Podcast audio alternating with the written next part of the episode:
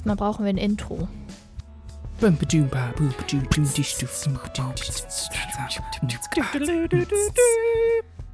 Willkommen zu Folge 80. Will jemand sagen, was von was? Oder? Achso, äh, von, von dir bringe ich noch was bei. Dein Podcast für immer. Für Wissenheit, für Wissenschaft, für, für Wissen. Ganz viel Wissen. Fürs Gewissen. Fürs Gewissen, genau, richtig. Ja. Folge 80. Hallo. Wir sind alt Ja. geworden. Wir sind wirklich alt geworden. Ja. Und wir hatten Geburtstag, was wir nicht gewusst hätten, hätte Ja. uns nicht ein netter Mensch bei Instagram verlinkt. Ja, und uns zum Dreijährigen äh, gratuliert. ja. Vielen Dank. Danke, danke. Wir haben zur Feier des Tages nichts anders gemacht als sonst. Wir machen genauso weiter wie bisher. Ist das nicht auch toll? ja. Oder so? Ja, aber Ist dabei entwickeln wir uns natürlich ständig, womit wir auch direkt zu meinem Thema kämen.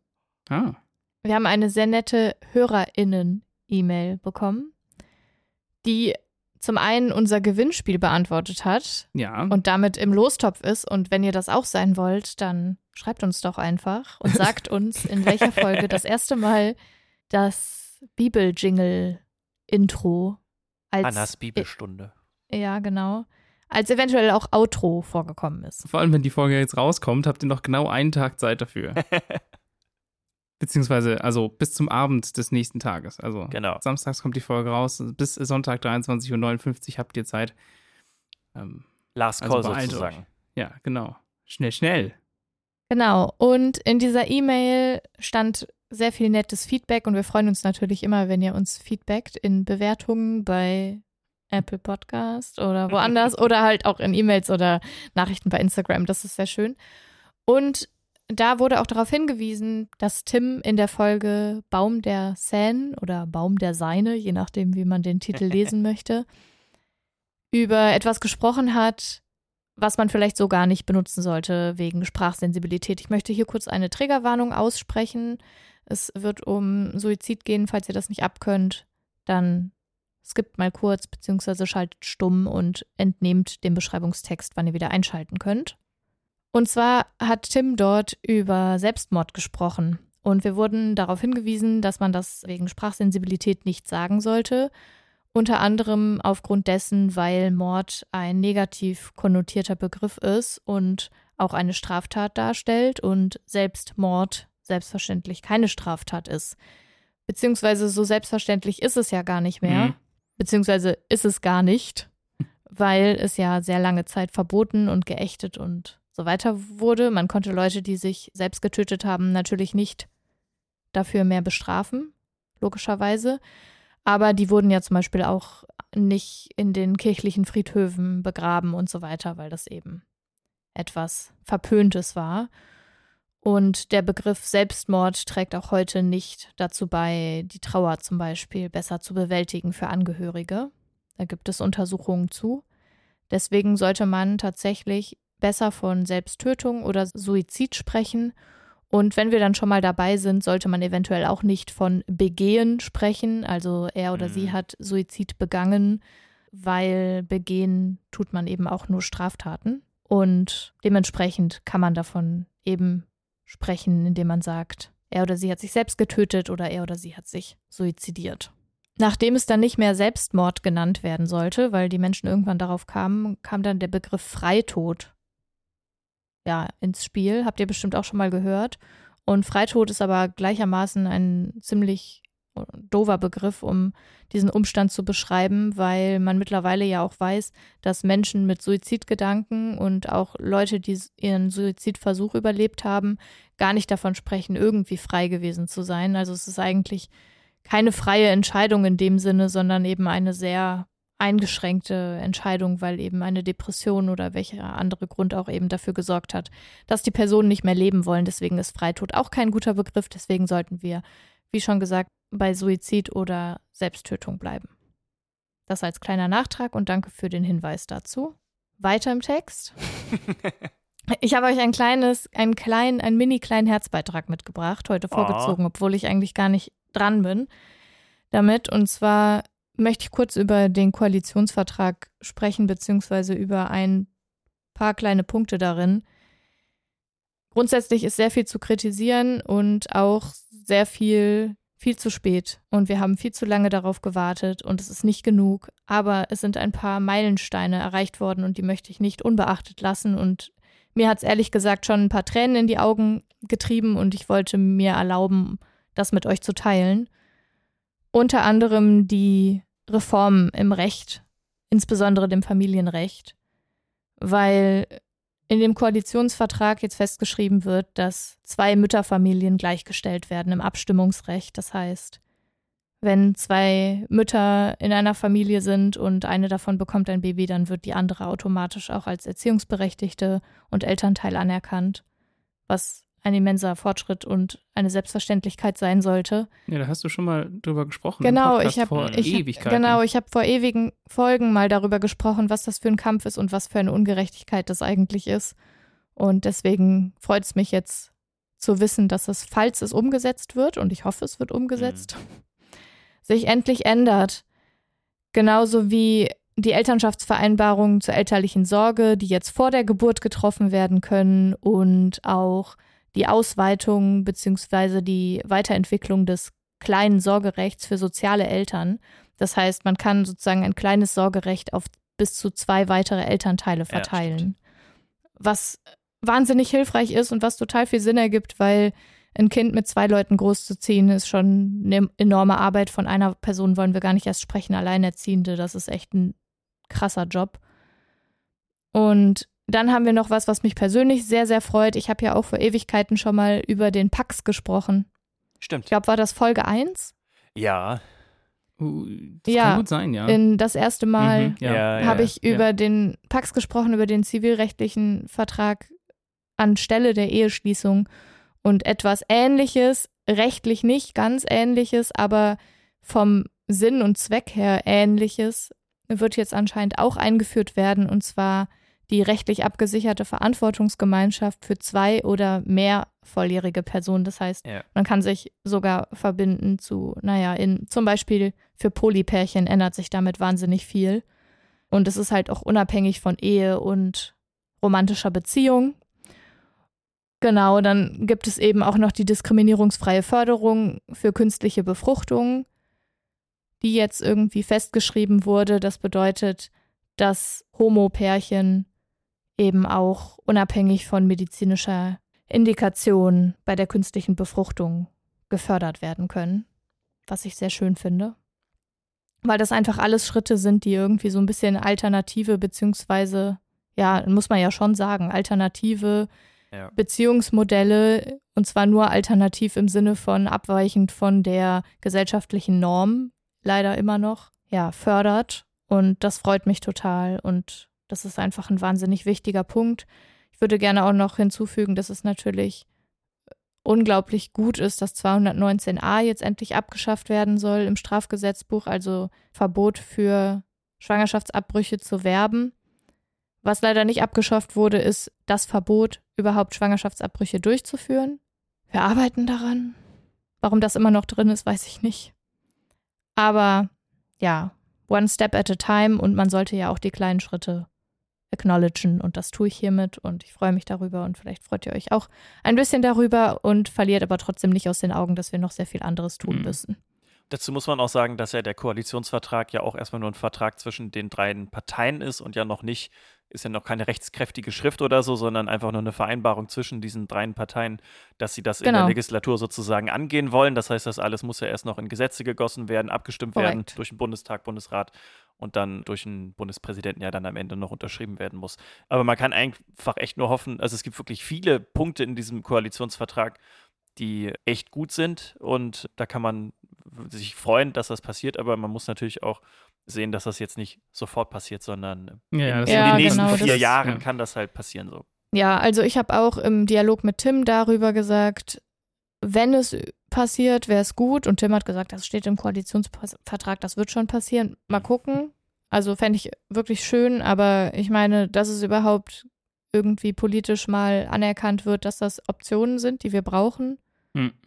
Ist ja auch schon mal ein Fortschritt. Also es hilft uns jetzt allen gerade noch überhaupt nicht, aber für mich ist das einfach ein Hoffnungsspender. Ja, also ich habe auch mit Hannah, als wir darüber gesprochen haben, für mich hat das so ein paar Parallelen zu der Geschichte in Amerika, als Obama Präsident wurde und der Mhm. quasi einfach erstmal einige Reformen durchgebracht hat, die so Ja, stimmt. niemals durchgekommen wären, wenn er quasi mit den Demokraten nicht an die Macht gekommen wäre und den Demokratinnen.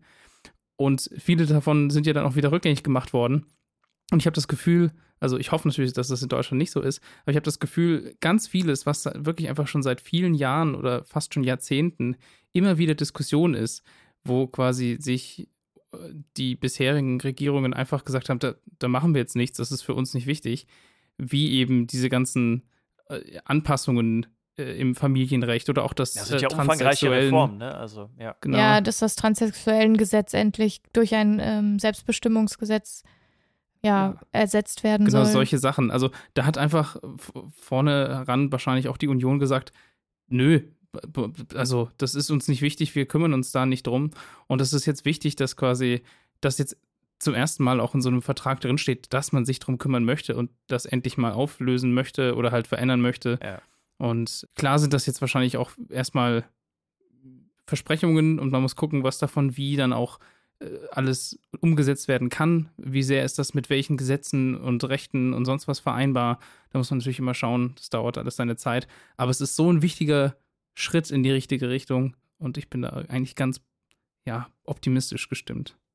Und das, obwohl es tatsächlich drei Parteien sind. Also ich wollte gerade sagen, Mhm. dass es halt wichtig ist, wenn man halt aus unserer Richtung sozusagen guckt und das halt auch dementsprechend dem ja auch eine, eine, eine, Wichtigkeit jetzt auch zuschreibt, auch weil es ja auch wichtig ist, dass man halt auch progressive Parteien auch wählt.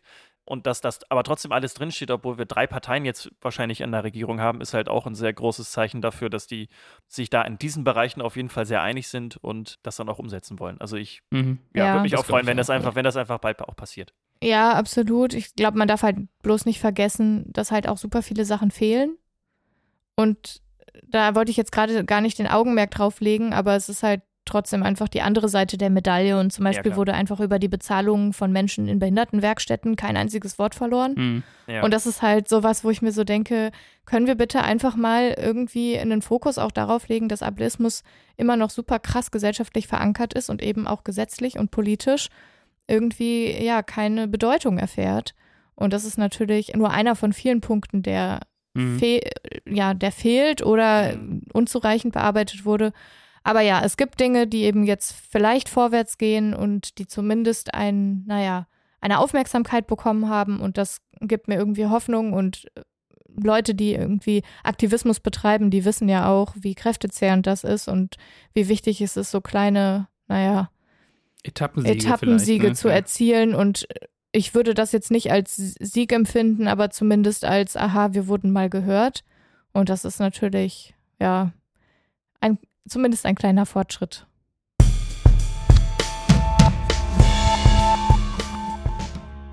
Es geht mit einem wichtigen Thema weiter. Ich rede nämlich über Aale.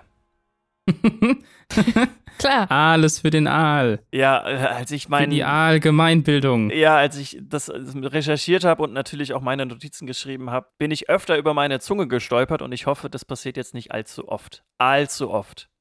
Ah, Classic. Genau. Ne? Das ist genau mein Humor.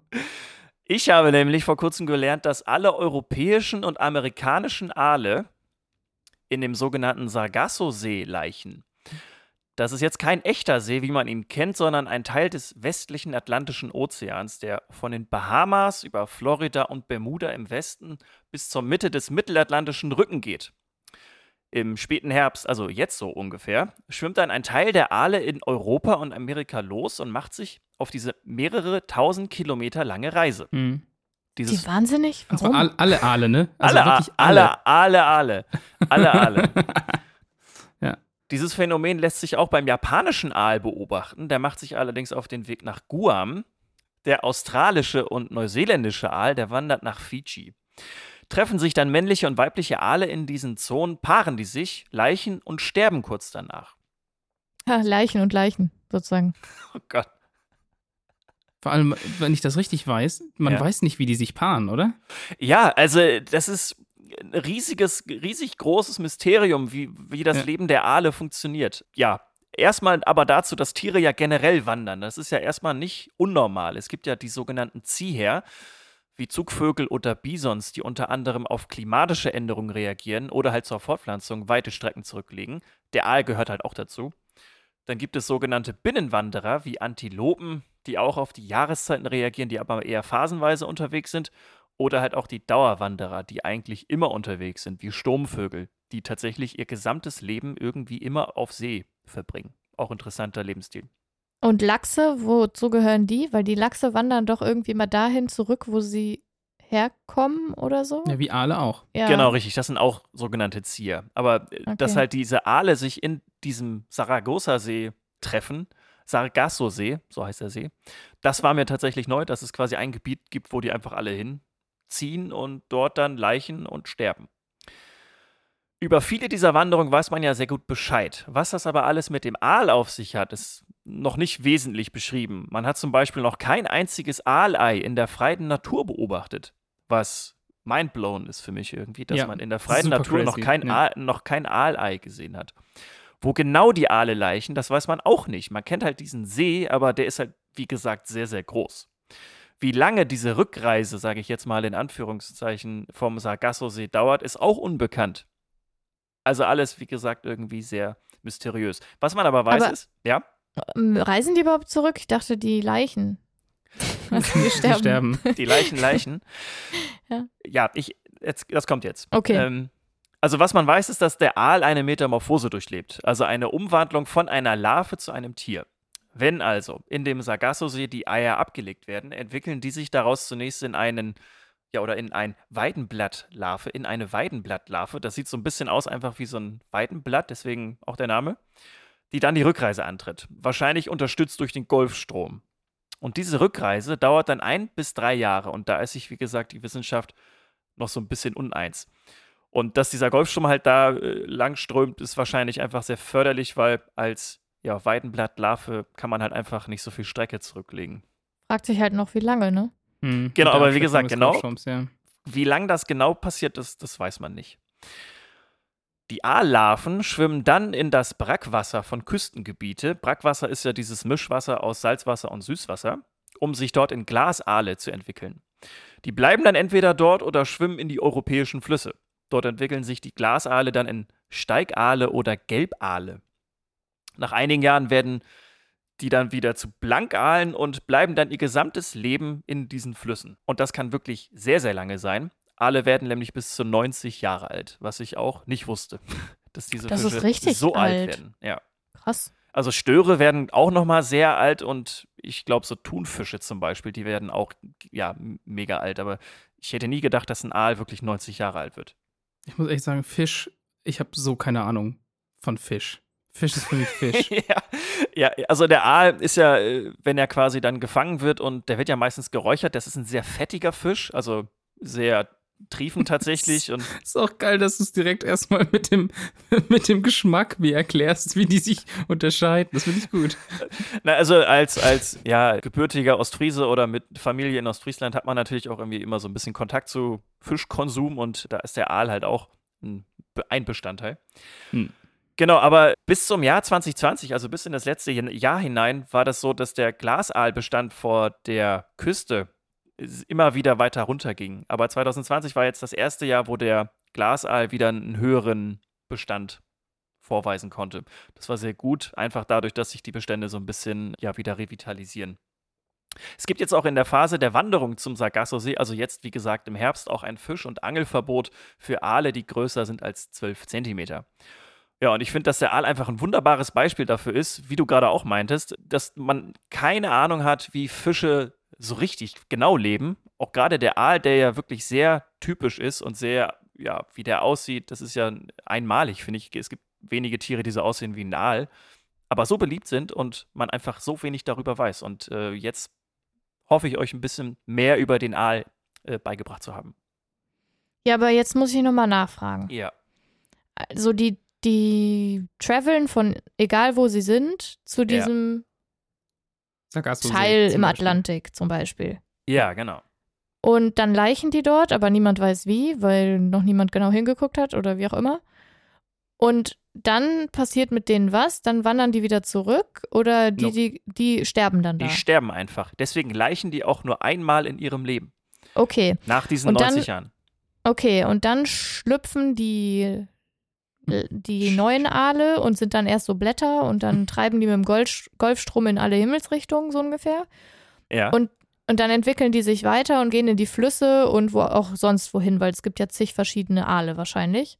Genau, und dort bleiben die dann erstmal, leben da ihr gesamtes Leben. Okay, also so haben 80 dann, Jahre oder so. Genau, und haben dann kurz bevor ihr Leben zu Ende ist, quasi das Gefühl, jetzt muss ich mich fortpflanzen und Ah, dann schwimmen sie quasi wieder Okay, zurück in diesen Sargasso-See, leichen dort wieder und sterben.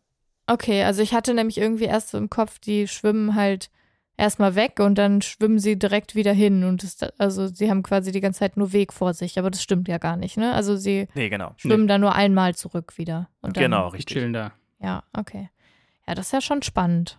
Ja, also äh, vor allen Dingen, da werden die so alt, was ich nicht wusste, dann legen die so einen langen Weg zurück, was ich auch nicht wusste, sterben dann da, bevor sie, nee, nachdem sie da geleicht haben und dann ihre, ewige Rückreise wieder zurück. All- Alles so ein riesiger Aufwand und ich, ich weiß nicht warum. Aber das ist Keiner weiß bestimmt auch total essentiell für den Ozean, oder? Wenn dann da die ganzen, also da müssen ja Tausende von Aalen sein, die da verrecken. ja, tatsächlich, aber Und da frage Ja. ich mir halt, kommen dann irgendwelche anderen äh, Raubfische oder was auch immer, die dann die Aale fressen oder verwesen die einfach? Und also das ist ja, weil das muss ja schrecklich sein, wenn da lauter so leblose Körper da im Wasser rumtreiben. Ich stelle es mir echt komisch vor. Also das zieht sich ja über einen längeren Zeitraum. Es ist jetzt ja nicht so, dass sie an einem Tag alle da sind. Also es gibt ja manchmal, Nicht?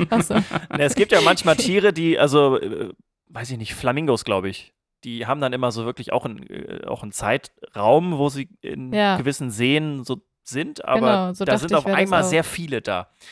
Und ich ja, glaube, bei den ja Aalen ist es so, dass sie Ja, einfach nee, über einen längeren natürlich nicht. Zeitraum so. Ja, aber okay. trotzdem, ich, ich, ich kann die Fragen voll verstehen, ich kann sie leider nicht beantworten. Und Aber Teile, es muss ja eigentlich der so ein, Wissenschaft auch nicht. auch so einen Zirkel der, des Lebens sozusagen geben. Und die müssten sich ja alle zu einem, naja, ungefähren Zeitpunkt treffen. Genau. Weil ja. die sind ja, wenn die alle zur gleichen Zeit sozusagen gelegt und befruchtet wurden, die Eier, dann sind die auch alle in etwa gleich alt.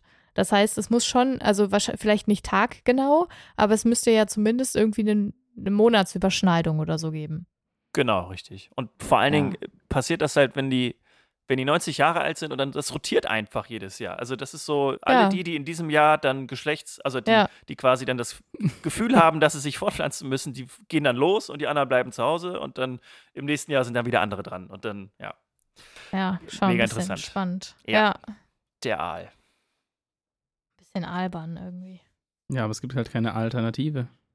Hm.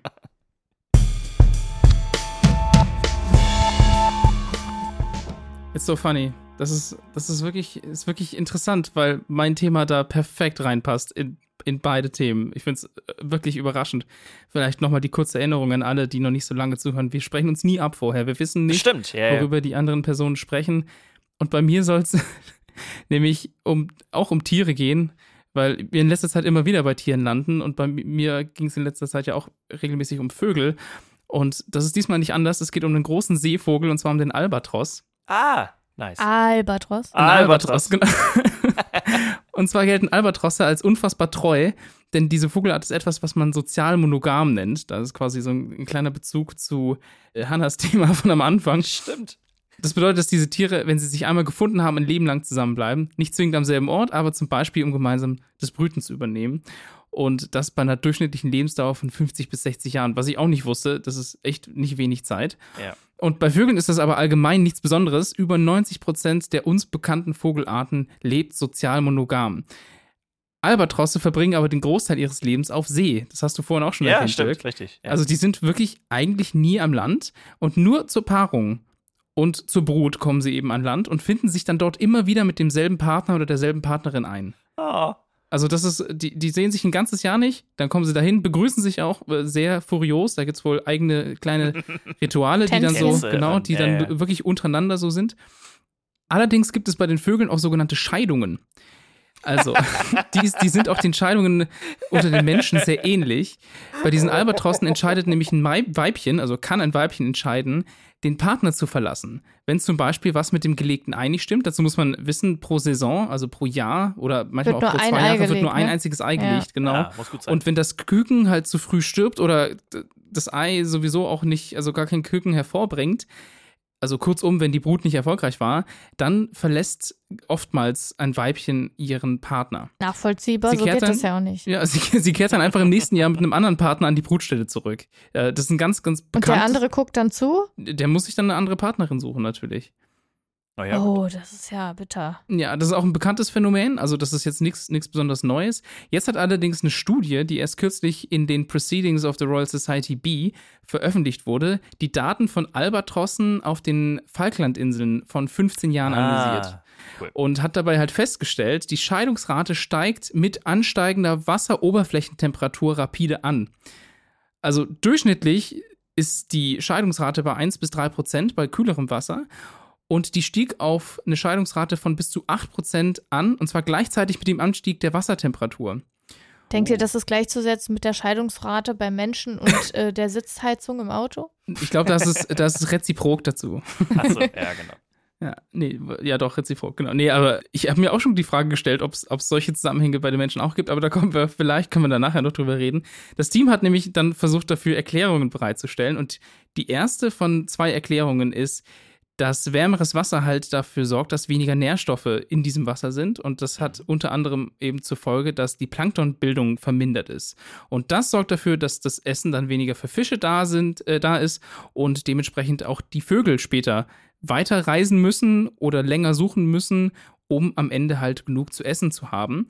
Und das erhöht nicht nur das Stresslevel bei den Tieren, sondern bringt halt auch die Zeitpläne durcheinander, wann die sich wieder treffen wollen, um zu brüten. Und das ist beides natürlich nicht sonderlich förderlich für eine erfolgreiche ja, Aufzucht von, von Jungen.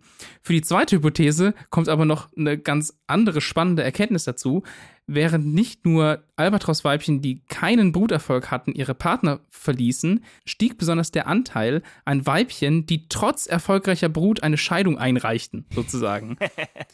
Also, die haben erfolgreich ein Kind gekriegt und haben ihren Partner trotzdem verlassen bei höherer Okay. Temperatur. Und hierfür gab das Forschungsteam die sogenannte Partner-Blaming-Hypothese an. Diese sagt nämlich, dass die Weibchen den Stress, den sie durch die Umwelt erfahren haben, auf ihre Partner zurückführen wollten und deshalb einen anderen gesucht haben. Also die waren gestresst von ihrer Umgebung und haben gesagt, Ja. da muss mein Partner dran schuld sein und haben ihn dementsprechend verlassen. Fand ich, fand ich ganz spannend. Ja, so das menschlich, ich ne? Es ist irgendwie so, so, das ist so, also es sind so menschliche Züge irgendwie, so, so Ja. diese sozialen Interaktionen von, ja, von Albatros. Ja. Also alles in allem bedeutet halt diese höhere Scheidungsrate auch einen starken Rückgang in der Population. Das Ganze beruhigt sich auch wieder, wenn die Temperatur sinkt, aber durch die aktuelle Klimakatastrophe sieht es halt nicht danach aus, als würde das unbedingt on the long run auch wieder zurückgehen.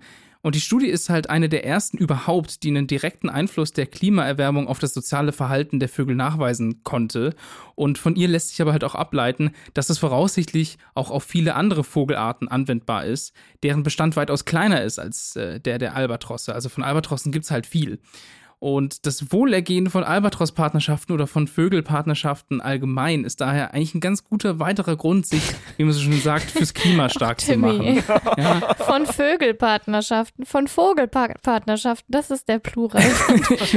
Vogel, Aber es, also Vogel es und Vögelpartnerschaften, das ist beides korrekt. Ja, Das stimmt. wobei das eine dann eine sogenannte sexuelle Monogamie eventuell Ja, genau, würde ich Ja. auch sagen. Was übrigens das eine und das andere, also äh, eine soziale Monogamie bedeutet nicht, dass die nicht sexuell äh, polyamor unterwegs sein könnten. Ah, Nee, Polyamor Äh, ist man Moment. nie sexuell. dass die nicht sex, also die können mit vielen anderen Vögeln können die rumvögeln, so Polygam also. genau, polygam, danke, aber partnerschaftlich so ch- kleine Tü- Kükenaufzucht machen die nur zu zweit. So. Aber ja, äh, fand ich mal wieder super spannend, auch dass das jetzt thematisch sehr gut in die anderen beiden Themen irgendwie ja, das reingepasst stimmt, hat. ja. Ja. Und irgendwie aber halt auch traurig, aber halt irgendwie auch spannend und ich mag ja Vögel auch ganz gerne und ihr habt jetzt, wie gesagt, noch einen weiteren Grund, ein bisschen mal dafür zu sorgen, dass die Klimaerwärmung nicht so weit voranschreitet. Immer wenn ihr über Vögel redet, egal wer von euch, denke ich an Blaufußtölpel. Ist mir total egal, ob ihr über andere Vögel redet. Ich denke immer an Blaufußtölpel. Ja, wir hatten vor ein paar Tagen auch noch den Reiseführer in der Hand mit dem Blaufußtölpel auf dem Cover. Ja. Aber der Albatros ist, Albatros ist auch sehr cute, weil wenn die starten, die laufen ja, also die, die laufen ja, erst, haben ja ihre Vögel aus, aus, genau, richtig, so ausgespannt. So wie ein Flugzeug halt, ne? laufen dann und versuchen auf Geschwindigkeit zu kommen, flattern dann mit den äh, Flügeln und dann starten die quasi. Und wenn die landen, haben die ein ähnliches Problem, weil die ja doch erstmal eine Landebahn brauchen, um überhaupt langsamer Ja. zu werden, weil die ja mega groß und schnell sind. Und da plumpsen die meistens auch einfach dann am Ende einfach nur hin und liegen dann da. Also äh, ja, tolle Tiere. Vor allem sehen die aus, als ob die Kajal benutzen würden. Sie haben ganz oft so, so dunkle Augen, also so, So Striche, ne? So. Farben um, um die Augen rum. Ja, das ist ganz, Ja, ganz Ich habe mich immer gefragt, ob der Plural von Albatros eigentlich Albatri ist. Aber Tri, Ja. Albatrosse. aber Trä. Alba, Al, Albatratata. Alba, Albatrata. Albatraten. Albatraten, genau. Okay. Dirks bestes Land der Welt. Das beste Land der Welt des heutigen Tages ist Mauritius. Uh, da gehen wir immer bowlen. Das auch, stimmt. Naja. Sind wir Polen gegangen, das stimmt. Aber ja, es war jetzt ein bisschen schwierig. Ja, die Republik Mauritius liegt im Indischen Ozean, ungefähr 900 Kilometer östlich von Madagaskar. Mauritius ist 2040 Quadratkilometer groß und somit rund 500 Quadratkilometer kleiner als das Saarland. Ich üb- sagen, das ist ja. nicht groß, ja. Das Saarland ist klein und Mauritius ist halt noch kleiner. Ja. Mir ist übrigens aufgefallen, dass die Wikipedia meine Größenvergleiche übernommen hat. Also auf der Liste, auf der Liste der Bundesländer sortiert nach Größe.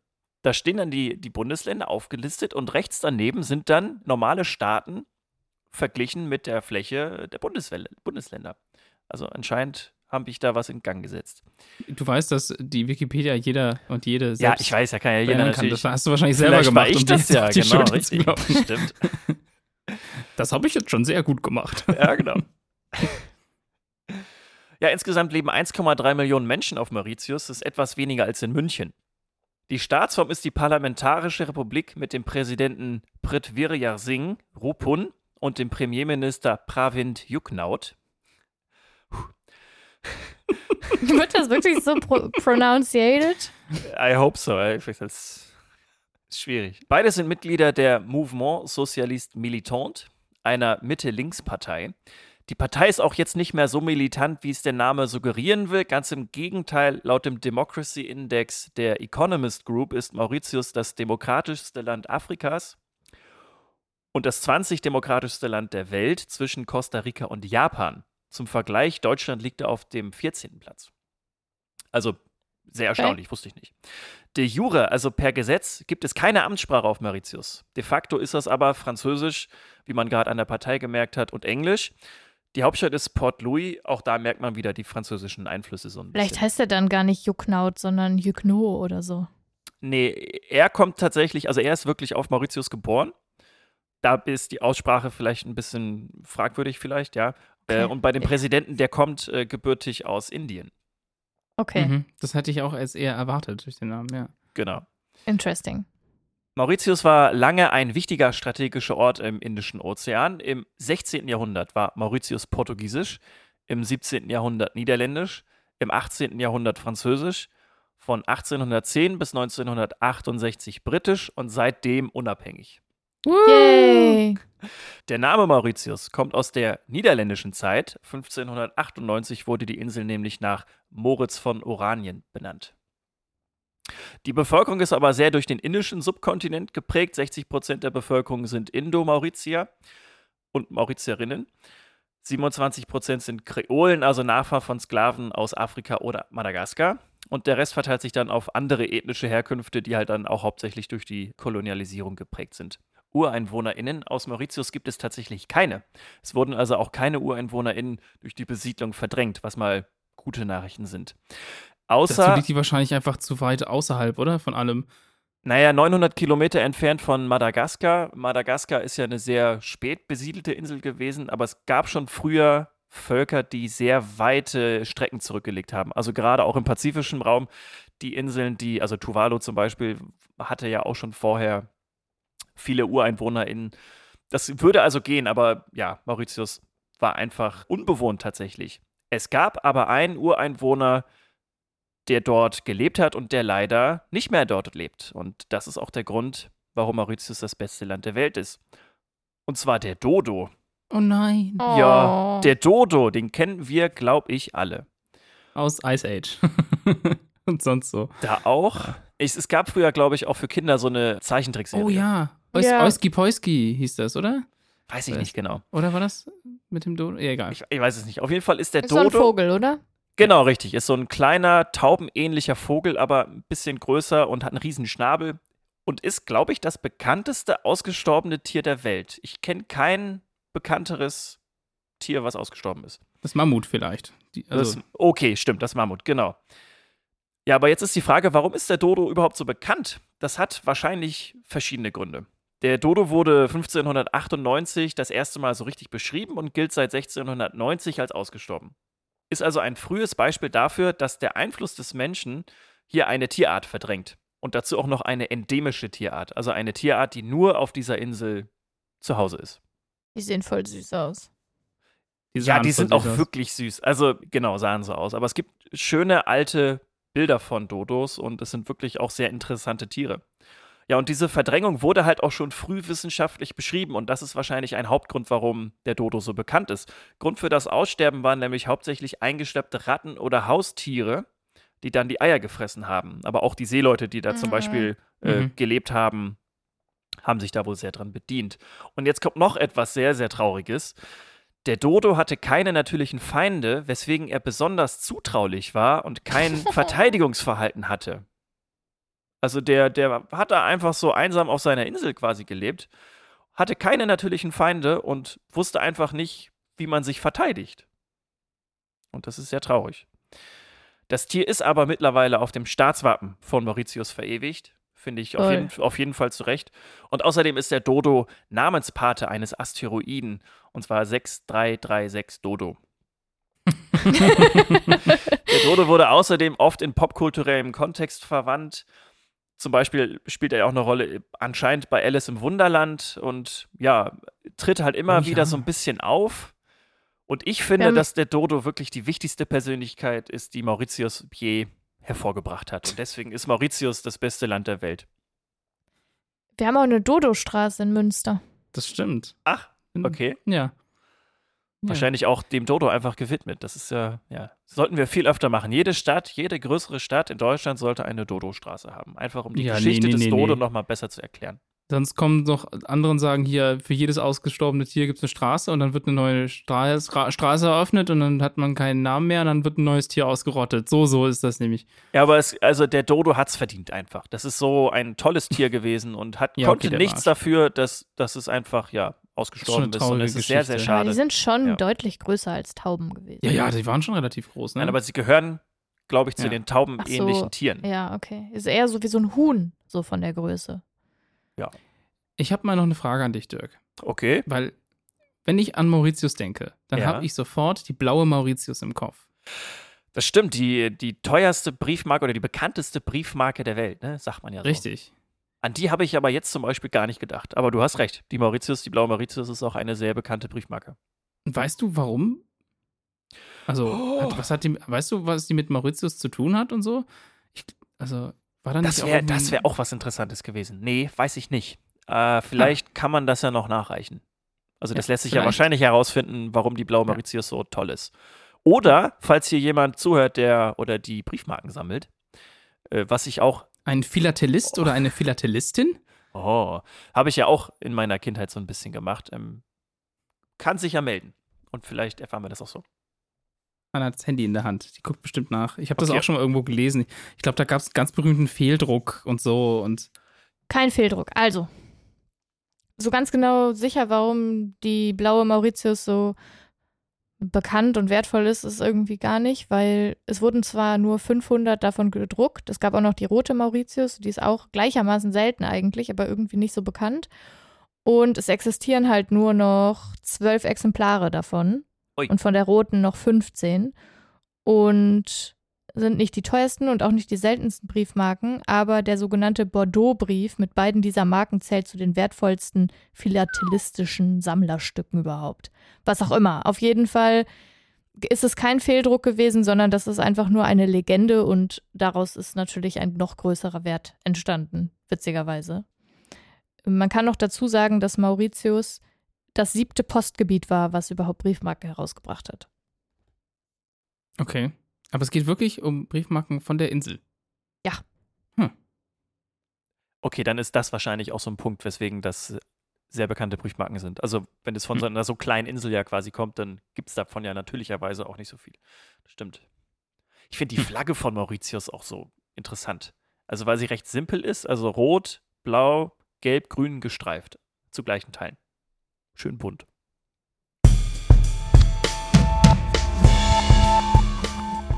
Wir können es nicht bleiben lassen. Deswegen müssen wir den Wortwitz auch einbauen in den Titel der Folge. Deswegen endet hier auch unsere Folge Nummer 80, Almanach. Weil wir wie ein Almanach das Wissen der Welt versuchen, für euch in Worten bebildert, in Ton verpackt, durch die. Ohren zu jagen. Ja, ich hätte jetzt noch den, den Internetskanal dazwischen Den geschaltet. Datenkanal, die, Den die Da- Datenautobahn. Auf der Datenautobahn. genau. Ja, es, es ging heute sehr vöglerisch durch die Gegend, ja. aber wir haben auch wichtige Sachen klargestellt und auch ein bisschen, wie soll man sagen, politische Hoffnungen nach vorne gebracht. Äh, oder so. Ja. Ja. Hm. Äh, Eigentlich perfekt, oder? In dieser Adventszeit, die jetzt gestartet hat. Advent, ja. Die Zeit des Wartens und der Vorbereitung. Ja, weißt du, worauf wir warten? Auf den Umzug. Das stimmt. Das stimmt. Wir haben es noch gar nicht gesagt. Das ist die letzte Folge, die hier in Münster aufgenommen. Also voraussichtlich. Ich, also kann natürlich, man soll ja niemals nie sagen und so, aber oder niemals. Dann ziehen wir nach Aachen. Aachen. Aal, Aalen ist leider. Aalfen, sehr gut. Aachen, okay. Ja. Oder wie man in den Niederlanden sagt, Aachen. Achso. Ja. Oder auch, eigentlich sagen alle Aachen, die nicht in, aus Deutschland oder die deutsche Sprache nutzen. Aiken, weiß nicht, ob man das Englisch, wie man das Englisch ausspricht. Aachen. Aachen. Ah, Aachen. Naja, auf jeden Fall die letzte Folge aus Münster. Und die letzte Folge, naja, für, für Dirk ja auch vielleicht bald mal, wer weiß. Ja, mal gucken, was Na, da noch so wollen noch was passiert. Anteasern, was äh, Genau. hier in Zukunft noch passieren Wir haben kann. übrigens noch ein Gewinnspiel. Ihr habt noch einen Tag, um eine richtige Lösung einzureichen. Also wollen wir eigentlich ja noch nur einen noch Tipp mal. oder also, so geben? Also wollen ja, wir es irgendwie Ja, nochmal also jetzt so ein oder so? Last-Minute-Tipp, meint ihr? Genau, also für den Last-Minute-Tipp. letzten Tag nochmal könnte man, glaube Ja. ich, damit auch alle wirklich die Chance haben. äh, Wir können ja, wir können ja quasi eine Folgenzahl nennen, also eingrenzen zwischen Folge. Hm, Daran habe hm. ich auch gedacht, genau. Ja, okay. Also es ist auf jeden Fall weniger als 80, so viel ist klar. Es Das ist aber auf stimmt, jeden Fall ja. auch mehr als 40. So viel. Das ist, aber das ist zu wenig. Ja, ja, pass auf, aber es ist ja mehr als 40 und das ist weniger als 80. Aber, es, aber das hilft ja schon mal. Und jetzt äh, machen wir machen wir noch weiter. Sollen wir noch eine Quersumme sagen? Dann wird es richtig einfach. Nö. Das ist zu einfach. Okay, Wird's dann dann zu das nicht. einfach? Was ist Wobei- denn die Quersumme? Was ist denn die Quersumme? Dann nimmst die beiden Ziffern, die es gibt, und addierst die zusammen. Nein, aber die in diesem Fall ist die Quersumme. Neun. In diesem Fall ist es 9. Ja. Äh, warte mal, wenn 40, das könnte dann 45 sein, 54, äh, du- 72. Ja. Ich überlege gerade, ob es tatsächlich ein guter Tipp ist, weil wenn es dann noch mehr als fünf oder fünf Folgen sind, dann wäre es trotzdem okay, finde ich. Weil Ja, wir wollen ja auch, also, dass viele ja. mitmachen, so deswegen. Ja, also ich finde, das kann man sagen. Quersumme ist neun. Ja. Und dann äh, mit dem Hinweis, dass es zu einer ähnlichen Jahreszeit. äh, Ja, wir haben schon ein bisschen was. Komm, wir machen heute noch eine Instagram-Story, also die am Tag der Aufnahme, noch ein bisschen, damit die, die Chance gleich fair für alle ist, die jetzt noch nachreichen wollen. Und dann haben wir hoffentlich noch ein paar mehr Leute. Wobei wir echt schon eine ganze äh, Sammlung an Leuten haben und die auch die verschiedensten Kanäle genutzt haben. Also wir haben E-Mails bekommen, Instagram-Nachrichten, Facebook. Facebook-Messenger-Nachrichten, Sprachnachrichten von Leuten, die auf jeden Fall noch am Suchen sind. Wir haben viele Beschwerden gehört von Leuten, die nicht wussten, dass man seine Suche auch eingrenzen kann und gesagt haben, jetzt muss ich alles nochmal durchhören. Da haben wir natürlich nichts dagegen, wenn man das macht. Das ist natürlich super. Ja, und es gibt Leute, die gerne unsere Tassen als Merch kaufen wollen. Das geht natürlich nicht, Schon immer. weil es bleibt natürlich was Besonderes. Das stimmt. Eine solche Tasse und ein Notizblock. Ihr könnt euch gewinnen. alternativ auch mit uns befreunden oder es zumindest versuchen. ja, Ja. Ja stimmt, so das geht Tipp. auch. Richtig. So, genug Werbung für uns selbst gemacht. Genau. wir hoffen, oder zumindest ich hoffe, dass die anderen bestimmt auch, ihr habt eine schöne Zeit. Ja. Und wir hoffen auch, dass eure Heizungen nicht wie unsere die letzten Tage ausgefallen ist, sondern dass eure Heizungen euch Wärme in die Herzen bringt. Nee, an die Körper und unsere Stimmen Wärme in eure Herzen. So.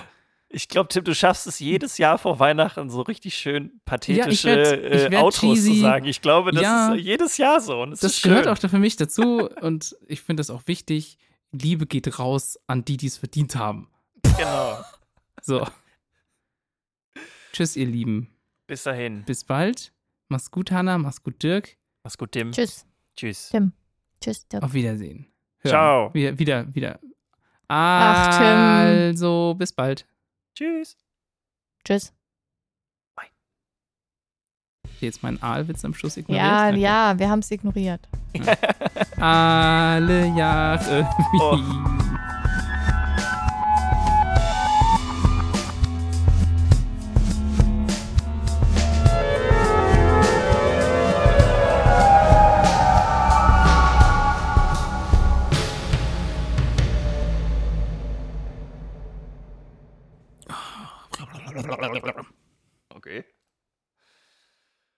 Das. Ich hab Hunger. Entschuldigung. Tim. Entschuldigung, aber ich hab Hunger. Ui.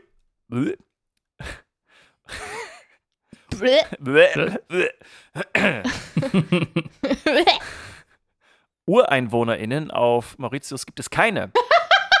Was? Sorry.